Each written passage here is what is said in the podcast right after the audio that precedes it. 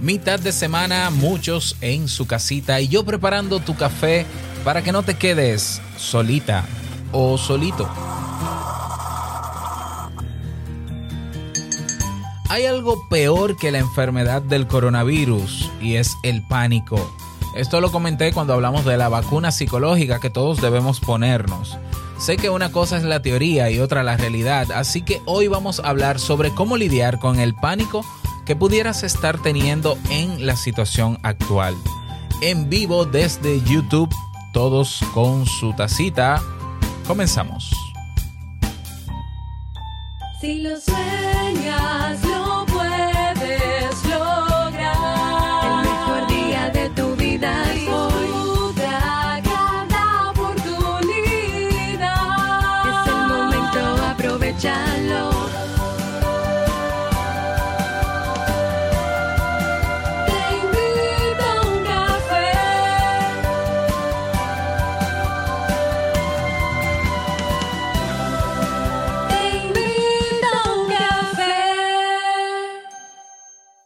Y ahora contigo, Robert Sasuki, consultor en desarrollo humano y emprendimiento.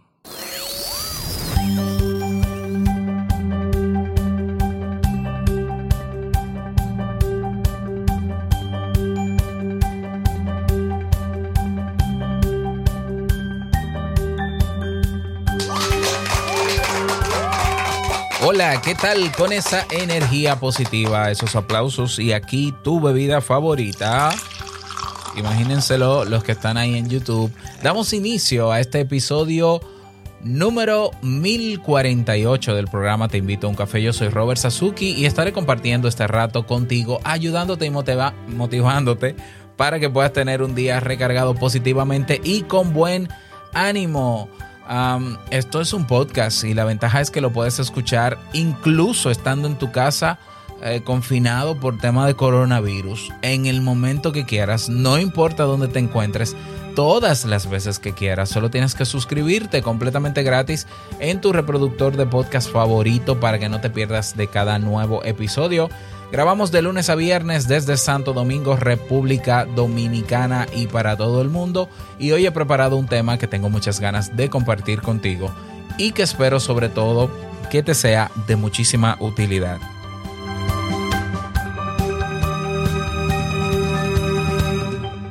Tengo un aviso importante que darte. A ver, eh, ayer liberamos en el Club Kaizen el Masterclass Oportunidades de Negocios en Internet para que tú, si tienes la curiosidad de saber todo lo que se está haciendo en términos de negocios y generación de ingresos, incluso ingresos extra, en Internet, ahí vas a ver todas las posibilidades que existen, por lo menos todas las que yo conozco.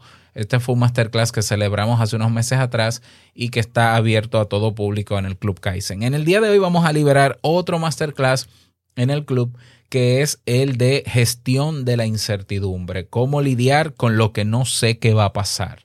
Ya también fue un masterclass que celebramos, si mal no recuerdo, en febrero del año pasado eh, y que sus técnicas están ahí vigentes. Así que voy a dejar en la descripción de este podcast, voy a dejar el enlace para que puedas aprovechar ese contenido y pongas en práctica lo que aprendas en el mismo. Para las personas interesadas en entrar en el Club Kaizen y aprovechar el tiempo que tienen ahora en casa para aprender cosas nuevas, eh, pues he creado un plan temporal de una membresía de tres meses en el Club Kaizen por el mismo monto que cuesta un mes. Es decir, ahora mismo un mes en el Club Kaizen tiene un valor de, un valor no, un precio de 29 dólares por un mes. Eh, ahora esos mismos 29 dólares por tres meses para que puedas aprovechar en este tiempo que vas a estar en casa. Te, prepares en, en algún área, aprendas cosas nuevas, me vas a tener a mí de tutor. Yo voy a estar todas las semanas haciendo live con los miembros del Club Kaizen para responder preguntas y respuestas y acompañarles personalmente. Así que vamos a vivir este proceso todos en casita, tranquilos, aprendiendo y acompañándonos. Toda la información del plan y la inscripción en nuestra página principal clubkaizen.net. Club Kaizen con K y con Z.net. Vamos a comenzar con el tema de hoy, pero no sin antes escuchar la frase con cafeína. Porque una frase puede cambiar tu forma de ver la vida, te presentamos la frase con cafeína.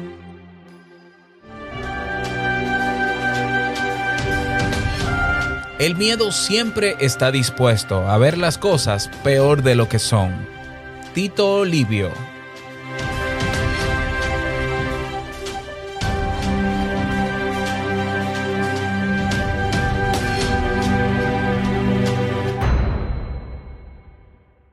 Bien, y vamos a dar inicio al tema central de este episodio que he titulado No permitas que el pánico te domine. Tres recomendaciones. Estoy en este momento transmitiendo en vivo desde YouTube y me acompañan en el día de hoy Gio de León y Jamie Febles. Hay otras personas que también me están viendo porque yo tengo la métrica aquí, pero aún no se identifican en el chat. También un saludo para ellos.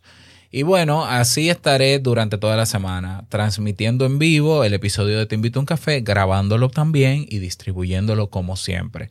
Si vives en España, lo estoy haciendo a las 9 de la mañana para que sean, qué sé yo, las 10, 11, 12, 13, 14, las 2 de la tarde en España o, o 3 de la tarde, creo que son 5 horas de diferencia. En México son 2 horas antes, por tanto a las 7 de la mañana México. Eh, lo importante, bueno, ve a mi canal de YouTube, suscríbete, activa las notificaciones. Si estás en la lista de difusión de WhatsApp o si estás en el grupo de Telegram, yo estoy compartiendo el enlace antes y durante del live para que puedas acompañarme y podamos acompañarnos. Bien, vamos a hablar sobre esto.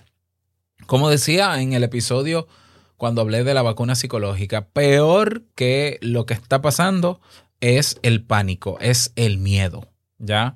Y claro, yo repito, y siempre lo diré, el miedo es algo que va a vivir siempre con nosotros, no es una enfermedad, no se quita, no hay manera de vivir sin miedo. El, eh, persona que viva sin miedo, eh, yo creo que tiene algún trastorno, porque es que estamos hablando de que el miedo es una respuesta natural, fisiológica y necesaria. Necesaria. Es una respuesta útil. ¿Ya? Porque es una activación que se produce cuando eh, nuestro organismo, nuestro cerebro, entiende que nuestra vida corre peligro. Y qué bueno que tenemos ese sistema de alerta. El tema es que cuando aparece el miedo, se dan una serie de procesos mentales en nuestro cerebro que nosotros conscientemente tenemos que conocer y tenemos que tomar decisiones basados en la respuesta que tenemos y en los datos que procesamos sobre lo que está pasando. ¿Ya? Entonces, eh, con relación a lo que está ocurriendo ahora mismo en el mundo con lo del el COVID, pues hay personas que estaban tranquilas, personas que antes de que se reportaran casos de coronavirus en su sector, estaba todo tranquilo. Bueno, estamos en casa, estamos en familia, todo tranquilo. Pero al momento en que se reporta un caso cerca, pues entramos en pánico. Ok, volvemos al punto. El miedo es natural. Lo primero que vamos a sentir no es pánico, es miedo. ¿Ya? Ahora, ¿qué pasa si yo me entero que en mi sector se ha detectado un caso de coronavirus? Eh, y siento ese miedo. Aquí viene todo el, todo el procesamiento de la información que yo tengo sobre esta realidad, toda la información que voy a agregar, más las impresiones y comentarios de personas queridas cercanas a mí, a las que les tengo tanto aprecio que no pongo en duda lo que dicen. Y todo eso puede dar como resultado ¿qué? Pánico.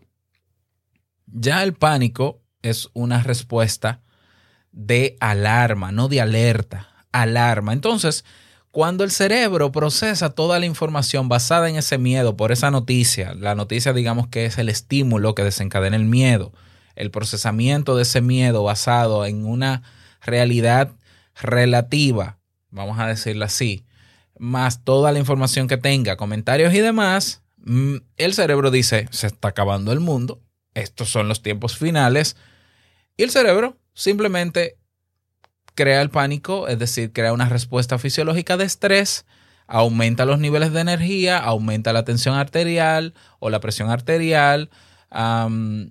nuestro cuerpo va a reaccionar. ¿Qué quiere el cerebro con el cuerpo? ¿Qué utilidad tiene el pánico? Porque sí, el pánico también es útil. El pánico es esa sobrecarga que genera nuestro cerebro ante esa alerta para que tomemos acción. Tomemos acción. Y el ser humano instintivamente tiene varias maneras de reaccionar ante una alarma. Son respuestas, ¿no? Está la de huir, es decir, salgo corriendo. Entonces ya tú tienes, en medio de un pánico, tú tienes suficiente energía para salir corriendo. Pero puede que no, puede que el cuerpo centre la energía en vez de las piernas en, en el estómago. Y entonces te da cólicos, ¿ya? Pero tenemos la respuesta de huida, tenemos la respuesta de afrontamiento, tenemos la respuesta de quedar paralizados. Pueden haber otras también. En medio de pánico, en medio de un ataque de pánico, es muy difícil, por no decir imposible, pensar objetivamente en cómo reaccionar porque la respuesta viene, es una respuesta orgánica, es una respuesta instintiva, eso no lo para nadie. O sea, comenzó un ataque de pánico, comenzó un ataque de pánico. Ahí no valen consejos de que pienses positivo, que la vida es bella, que declara que el universo, ahí no existe nada de eso. El cerebro está en modo supervivencia y el cuerpo va a reaccionar como generalmente reacciona. O huye o afronta o se paraliza. ¿Ya? Y eso es terrible. No hay nada más terrible que un ataque de pánico porque quienes hemos vivido ataques de pánico sabemos que sentimos que nos vamos a morir porque tenemos incluso taquicardia. O sea, hay muchísimas reacciones. Yo te voy a detallar algunos, algunas características que componen el ataque de pánico. Bueno, te lo describo ahora, claro, para continuar. Por ejemplo, el ataque de, pánico eh, provoca los siguientes síntomas: pulso acelerado, incluso taquicardia, sudoración, espasmos, dificultad para respirar, sensación de ahogo, molestia en el pecho, náuseas, mareos, incluso sensación de desmayo, sentimientos de irrealidad, de que estoy separado de mi cuerpo, hormigueo, entumecimiento, escalofríos, sensaciones de calor, miedo a volverse loco y obviamente miedo a morir. Entonces es terrible lo que pasa con nosotros cuando estamos en pánico. ¿Ya? Y por eso yo estoy convencido de que ante la situación actual, eh, lo peor es que la gente entre en pánico. Hay personas que afrontan el, el, pánico, en medio del pánico, que en vez de quedarse paralizados o huir, lo afrontan. El problema es que generalmente cualquier, cualquier respuesta de afrontamiento ante el pánico va a ser una respuesta egocéntrica, porque es la vida de cada quien que se quiere salvar. No se piensa en los demás y no es la mejor solución tampoco, y no es la mejor respuesta de afrontamiento. Me explico. Si en este momento, digamos, bueno, en el momento que estamos, tú vas a un supermercado, te vas o a un mercado, no sé cómo le llamarán, a una tienda en otros países, te vas a dar cuenta que hay personas que quieren llevarse todo lo que queda de un producto y no van a pensar en que hay gente que también lo necesite. Y de hecho nos preguntamos, ven acá, pero esta persona se ha llevado todo el papel higiénico. Esta persona se llevó, que quedaban 20 latas de atún y se llevó las 20. ¿Ya? Y sí, y es así. O sea, cada quien está pensando en sí mismo porque es un, una respuesta al pánico. Y la persona que hace eso está en medio del pánico. ¿Ya? Y obviamente esa no es la mejor solución para lidiar con el pánico. Tampoco. ¿Ya? Porque se afecta a la persona y afecta a los demás. Bien, entonces, ¿qué hacemos, Robert? Muy bonito todo, la teoría. Ahora vamos al mambo. Es decir, ¿y ahora qué hacemos? ¿Cómo, cómo podemos controlar los síntomas de un ataque de pánico? Yo te voy a decir, te voy a dar recomendaciones de cómo evitar entrar en pánico y cómo reducir los efectos ya cuando aparece el pánico. Recuerda muy bien cómo se crea el pánico. Ya te di la estructura. Es decir, primero hay un miedo por una noticia. Vamos a poner el caso de una noticia. Te enteraste, ayer habló el presidente y dijo que tal cosa. Y automáticamente se activa el miedo porque uno dice, bueno, hay, algo que ya no es normal. El confort que yo tenía, la comodidad que yo tenía, no la voy a tener porque las cosas han cambiado, incluso en contra de mi voluntad. Hasta ahí es miedo. Entonces yo, quizás preocupado y con el miedo que tengo, yo decido comenzar o asociar cosas que están en mi mente sobre lo que dijo el presidente. Ah, sí, pero es que mira, él quizás no está diciendo la verdad o quizás en este país o quizás tal cosa. Me meto a Instagram o me meto a Twitter o a YouTube y empiezo a buscar más información sobre eso y a comenzar a unir puntos. El cerebro le encanta eso de unir puntos, ¿no? Porque el cerebro es medio vago, entonces une puntos rápido, guarda en la memoria para cuando, cuando aparezca algo, ya, él dice, esto es eso. Así somos. ¿Ya? Y todo ese exceso de información y de confirmación, entre comillas, y preguntamos entonces, preguntamos a los vecinos, preguntamos en los grupos de WhatsApp, los benditos grupos de WhatsApp, señores, que si son para una temática, úsela solo para eso. Yo sé que estamos en alerta, pero que, que yo esté en un grupo que es de, de macramé, no me pongan noticias del coronavirus, que todos tenemos acceso a los medios de comunicación. ¿Para qué hablar de eso también en un grupo de macramé? Sigamos la vida. ¿Ya? Esto es un saludo a mis amigos. Entonces, mentira, no, no estoy en grupo de macramé. Bien, entonces, todo ese exceso de información hace que ese miedo crezca. Porque si nosotros ahora mismo con el miedo que tenemos no podemos hacer más que lo que se nos ha recomendado u obligado, ¿qué hacemos con ese exceso de información?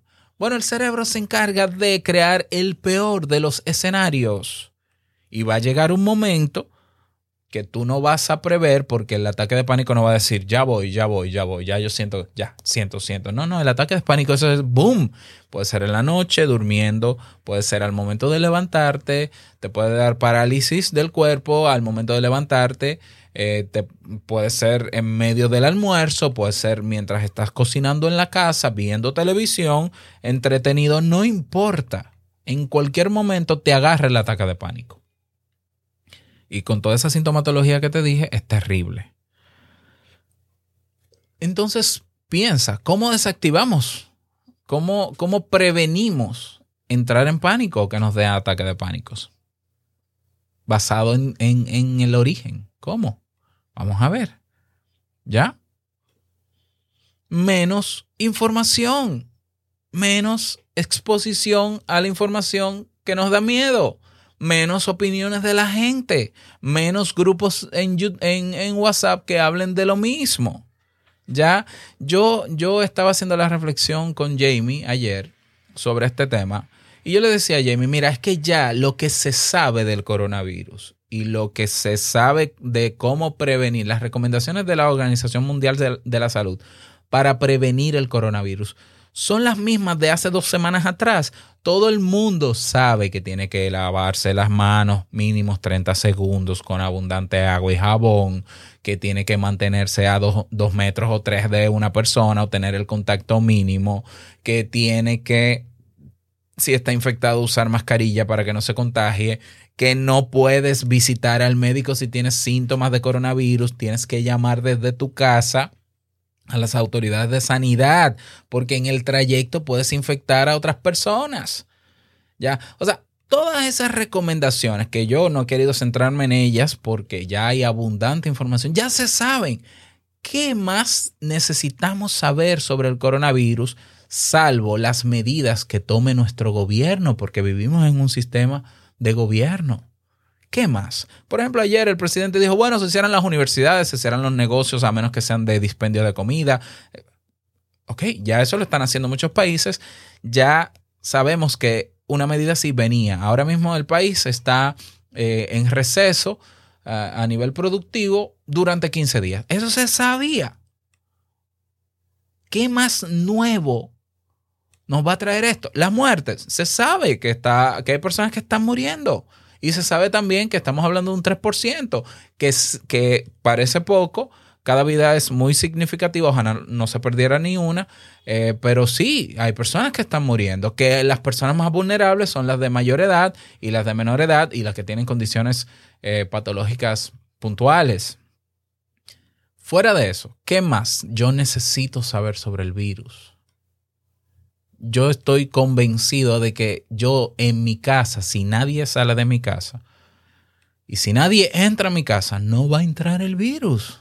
No va a entrar. El virus no anda en el aire, señores. Y sí, se puede transmitir, por, puede viajar en el aire, pero necesita el medio, el medio de, de recepción, es decir, la persona, tiene que estar a unos cuantos metros.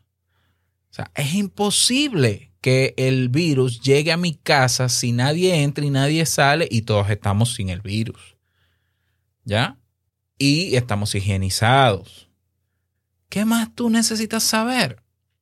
Aparte de eso y las medidas de tu gobierno. Más nada. Lo que yo personalmente como psicólogo, a mí me interesa saber, y en términos más personales que profesionales, es cómo va lo de la vacuna, que dicen que en China ya se está probando, cuándo llegará, cómo va el tema de las pruebas de, de para validar eh, la, la, el que se tenga el virus, por ejemplo. Eso. Más nada. No es necesario memes, no es necesario seguir el hashtag en Twitter. ¿Para qué? ¿Para qué ver las informaciones en Instagram del coronavirus? ¿Para qué? ¿Para qué eh, darle play al audio de voz de la doña en el grupo de WhatsApp que tú sabes que va a hablar y a poner una noticia del coronavirus? ¿Para qué? Es inútil. ¿Para qué llamar a tu familiar para que te actualice que has sabido del coronavirus? Porque ¿qué más hay que saber?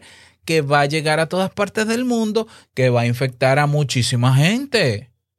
Pero, pero es que no hay nada nuevo. ¿Qué más hay que saber del coronavirus? Por tanto, la primera recomendación es deja de exponerte. Por eso hablé de la vacuna psicológica hace dos semanas. O sea, vacunémonos psicológicamente. Dejemos de exponernos a tanta información. Ah, no, pero tú no viste que, que fulano estaba hablando. No me importa lo que diga fulano si no aporta nada nuevo a lo que ya yo sé. O sea, tú, de- eh, tú deberías, así como no, no te estás acercando a nadie en este momento, ni quieres que nadie entre en tu casa por prevención, así mismo tú no deberías permitir que nadie te hable del coronavirus. Bajo esta condición, tal vez. Apórtame algo nuevo que yo no sepa. ¿Ya? No, porque se han muerto 13. ¿Qué me importa que se hayan muerto tres personas en otros países? Y yo sé que suena cruel lo que estoy diciendo, pero, pero es, que, es que yo tengo que cuidar mi salud mental. Lo lamento. Yo lamento que estén muriendo personas en todo el mundo. Yo quisiera que no pasara aquí. Yo quisiera que no le pasara a mi familia. Es doloroso. Pero yo no puedo detener mi vida para concentrarme en que hay gente muriendo porque yo no puedo hacer nada para cambiar eso. Yo solo puedo hacer lo que me toca. Entonces, ¿para qué quiero yo informarme cómo va la lista de muertos? Insisto, yo sé que es natural que nosotros seamos curiosos y como tenemos acceso a plataformas digitales y toda la información está ahí, nos da curiosidad. Evítalo. Ponte a escuchar podcasts, pon- ponte a consumir otros contenidos, ponte a entretenerte. Ayer te di actividades creativas, distráete. Todo eso previene pánico. Todo eso previene ataques de pánico. A, a ti en este momento te necesitamos estable emocionalmente. ¿Por qué? Porque no sabemos si en algún momento vamos a necesitar de ti para ayudar a otros. Y tú en pánico no vas a ayudar a nadie. ¿Ya? Esas son algunas eh, recomendaciones para... eh, ah, los famosos, sí, aquí en el chat. Claro que sí. O sea, que fu- fulano se infectó, que es famoso. ¿Qué me importa a mí? Que fulano se ha infectado. O sea, ¿por qué tengo yo que saber eso? ¿Qué, qué tal basquetbolista? Qué pena. O sea, de verdad, qué pena. Pero cuidemos nuestra salud emocional que está primero ahora mismo porque yo no puedo hacer nada porque tal famoso se haya enfermado. Si fuese médico, quizás la realidad sea otra. Si ese famoso es amigo mío, la realidad es otra. Pero yo creo que quizá no. ¿Ya? Entonces, ¿qué pasa si ya yo entro en un ataque de pánico? Ya hay personas que ya están en pánico. ¿Ya?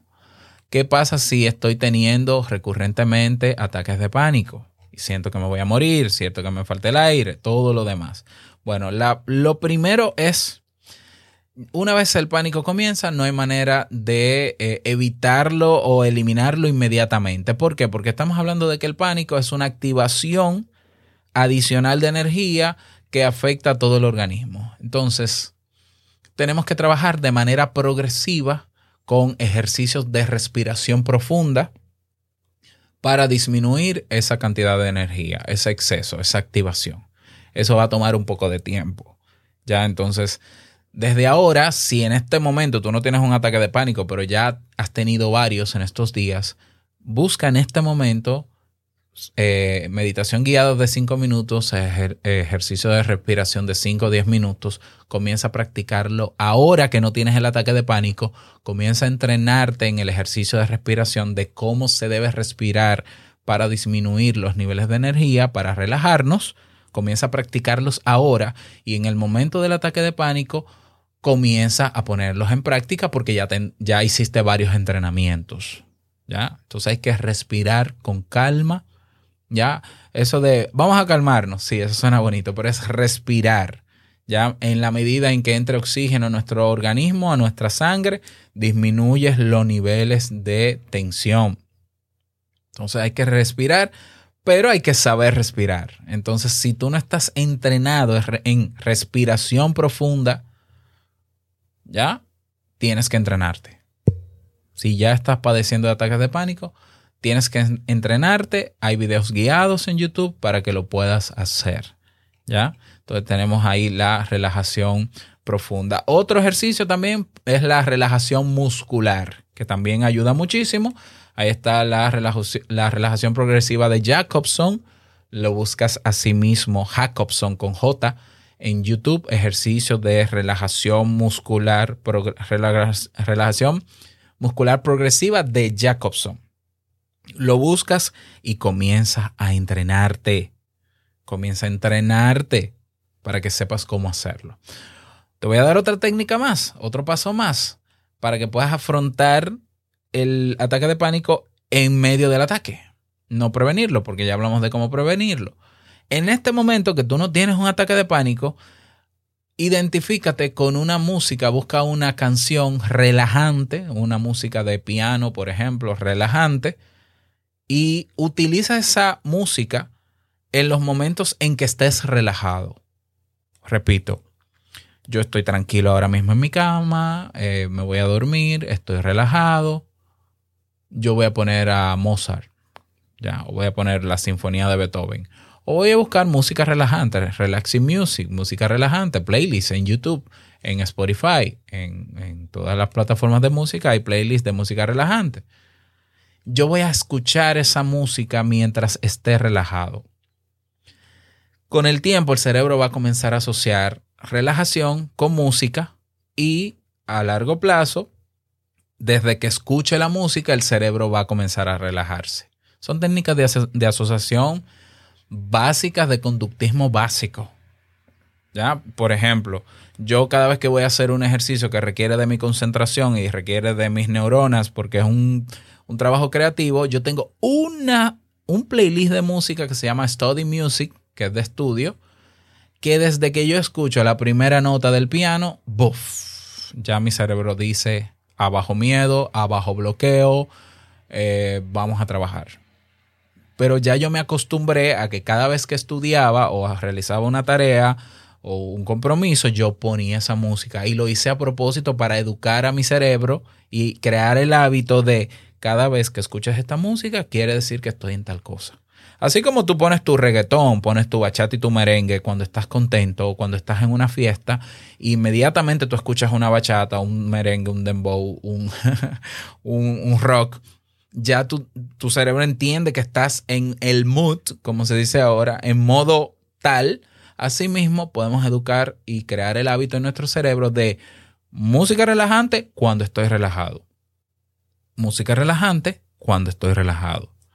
Ya, para que el cerebro haga la asociación y, luego la asociación vaya. Cuando escucha música relajante, me relajo más rápido. Y entonces, en el momento del ataque de pánico, ponga su música. ¿Ya? Ponga su música. ¿Qué más? El ejercicio, obviamente, el santo ejercicio que todo lo cura y todo lo relaja y es lo mejor del mundo. Eh, bueno, quizás en el momento del ataque de pánico no va a ser útil, pero sí para prevenirlo es muy útil el ejercicio regular. ¿Qué más? Básicamente esas son las tres recomendaciones que te doy para lidiar en medio del ataque de pánico y la recomendación para prevenirlo. ¿Qué pasa si yo estoy conviviendo con una persona que tiene de manera recurrente ataques de pánico? Bien, te voy a dar algunas recomendaciones de qué hacer para ayudar a sobrellevar el ataque de pánico de esa persona. Si es la primera vez que esa persona tiene el ataque de pánico y tú no sabes que es ataque de pánico, pues obviamente hay que llamar a emergencia a ver qué ha pasado. ¿Ya? A- algo que tienes que saber, nadie se muere por un ataque de pánico. ¿Ya? O sea, que yo conozca, que yo conozca. Ahora, si un ataque de pánico deriva en otra cosa, eso es otra cosa, pero de un ataque de pánico no, porque es una respuesta de supervivencia. No es que el cerebro active el ataque de pánico para matarte. No, el cerebro no tiene esa capacidad autodestructiva. Ok. Entonces, lo primero es que si es la primera vez que ocurre y se muestra esa persona sofocada, respirando rápido, sudando, diciendo que se siente que se va a morir, llévala a un médico. Ya, naturalmente, a una emergencia. Eh, es, el ataque de pánico es angustioso de, por sí, así que a ti que te toca acompañar a esa persona que tiene el ataque de pánico, te toca calmarte y saber que ese escenario, ese ataque de pánico que tiene esa persona en ese momento, va a pasar. Es decir, nadie puede mantener un ataque de pánico durante 24 horas, ¿ya? A menos que haya otro trastorno o otra condición médica. Eventualmente el ataque va a pasar, así que tu papel es acompañar a esa persona estando calmado, no gritándole, ¿ya? Eh, y siendo firme en estar ahí, ¿ya? Entonces, evita darle órdenes ¿eh? y eh, pregúntale si, si esa persona utiliza algún medicamento que se tome durante las crisis. Si te dice que no, pues simplemente eso de tranquilízate, eh, siéntate bien, respira, ponte positivo, no funciona. No funciona porque el cerebro no te está escuchando. O sea, eh, la persona no te está escuchando, la persona está en medio de ese proceso, ¿ya? No te pongas a rebatirle la, la racionalidad, la lógica del miedo. No, pero ¿cómo tú vas a pensar eso? Tú no te vas a morir, muchacho, no te preocupes. Respira, ponte positivo. La vida es bella, decláralo. No. O sea, no es momento de rebatir la irracionalidad de su miedo porque porque es que el cerebro está viviendo ese miedo y esa realidad y todo eso que tiene en la mente como algo real. Es que no existiría el ataque de pánico si el cerebro no lo entiende como real. Y en medio de un ataque de pánico no es el mejor momento para tú decirle, vamos a pensar juntos, porque tampoco el cerebro está en pensar nada, está en que el sistema inmunológico y nuestro cuerpo eh, viva, tenga una respuesta de supervivencia. ¿Ya? Entonces, eh, si la persona con el ataque de pánico se queda paralizada o huye o se encierra en una habitación, eh, bueno, tú haz- hazle saber que tú estás ahí para acompañarle y que si necesita que estés a su lado, lo vas a estar. Y que si necesitas que esté esa persona en la habitación, pues que lo esté. ¿Ya? Si hay alguna manera de distraer a esa persona porque está pasando el ataque de pánico o se siente más controlada y tú puedes hacerle, le puedes hacer preguntas simples de rutina que no tienen absolutamente nada que ver con lo que está originando ese ataque de pánico, es válido, pero con delicadeza. Por ejemplo, mira, eh, eh, eh, ¿de qué color es tal cosa? ¿De qué color es tal cosa en la habitación? Mira, pero ¿qué tú crees si, si arreglamos esta puerta? Yo voy a arreglar esta puerta. O sea, métele ciertas conversaciones o darle preguntas simples que puedan distraer la atención. ¿Por qué? Porque la persona con ataque de pánico está concentrada en lo que le está pasando. Y le preocupa lo que está pasando y le da más miedo por lo que le preocupa. También. ¿Ya? Escucharla. Dejarla hablar. ¿Ya? Y ayúdale a que se focalice en respirar profundamente. Si en ese momento tú sabes cómo respirar y si no lo sabes ya deberías saber cómo se respira adecuadamente, cómo se hace la respiración profunda. Todos deberíamos saber cómo, cómo se logramos hacer respiración profunda con el diafragma. Todos deberíamos saberlo, ¿ya? Porque podemos ir por la calle y encontrarnos con una persona en medio de un ataque de pánico pudiéramos darle in- instrucciones simples. Mira, toma, toma aire por la nariz y si quieres por la boca o por las dos partes, llena el estómago, ¿eh? reténlo un momentito, o sea, vamos a contar 7 segundos, retén 2 segundos, ahora saca todo por donde quieras, todo el aire, vacía ese diafragma y vamos a intentarlo nuevamente. O sea, y en ese mismo conteo de 1, 2, 3, 4, 5, 6, 7, cuando inhalo, y 1, 2, 3, 4, 5, cuando exhalo, la persona se está enfocando en su respiración, por tanto el cerebro ya no está tan enfocado en toda la alteración que ha generado, entra oxígeno a la sangre, a los órganos principales, a los músculos y la persona comienza a relajarse. Y poco a poco ese ataque de pánico se va yendo. ¿Ya? Ayudar a refrescarse, ayudar a, humedecer el, el cuello, la nuca, el rostro, eso ayuda bastante. eh, y acompáñala hasta que ese ataque de pánico pase. ¿Ya? Hay personas que utilizan medicinas para eso, hay otros que no. Eh, bueno, ya eso es otra cosa. Ya ahí yo no me voy a, a meter. Eh, pero eventualmente que sepas que todos en algún momento pudiéramos estar frente a algún ataque de pánico. Es una respuesta de nuestro organismo. Tenemos que conocer cuando estamos frente a eso. Si tú eres una persona que nunca has tenido problemas, por ejemplo, de circulatorios, y tú sientes taquicardia y te sientes agitado, un momento, lo primero que tienes que poner en duda es que es un problema del corazón, porque es que tú, si, tu salud es buena, yo sé que la preocupación eh, acrecienta más el pánico, pero vamos, eh, vamos a en algún momento interponer esa preocupación, vamos a interponerle pensamientos de, pero ven acá, yo no tengo por qué tener un problema del corazón grave si yo nunca he tenido problema de eso. Esto puede ser un ataque de pánico. ¿Ya? De modo que eh, muchas personas con pánico, muchas personas que tienen que lidiar con su pánico. Vamos a entrenarnos psicológicamente para conocer los síntomas y para trabajarlo en nosotros desde ahora que no tenemos el ataque, para que cuando llegue podamos lidiar con eso. Yo creo que ya lo dije hace mucho tiempo, yo padecí durante un año de ataques de pánico y yo aceptaba, sabía que llegaba y buscaba la manera de relajarme. Busqué mis maneras, lo que me funcionaba y lo ponía en práctica. Años, un año entero, día tras día, ataque, mínimo un ataque de pánico. Bueno, tenemos que lidiar con eso y si podemos acompañar a otras personas a lidiar con eso, pues mucho mejor. Saludar a Andrés Pérez desde Colombia, a Alejandro Ramírez desde Málaga, a Jimmy de Colombia, Gio, Carlos, um, Odín, esas son las personas que han comentado en el live. Gracias por acompañarme. Hay otras personas, no se vayan aquí en el live, voy a estar unos minutitos más con ustedes. Y nada, a ti desearte que lo pases bien. Me gustaría saber tu opinión al respecto. Si te ha pasado algún escenario de ataque de pánico, cómo has lidiado con él, si puedes dar recomendaciones, únete a nuestra comunidad en Telegram. O puedes unirte a mi lista de difusión en WhatsApp y hablamos personalmente con muchísimo gusto. Recordarte que esta tarde estaré haciendo un, bueno, voy a hacer un live abierto esta tarde eh, para acompañarnos también. Claro, se me ocurre esta tarde hacer un live, ya no tengo averías con el internet, así que nos encontramos esta tarde.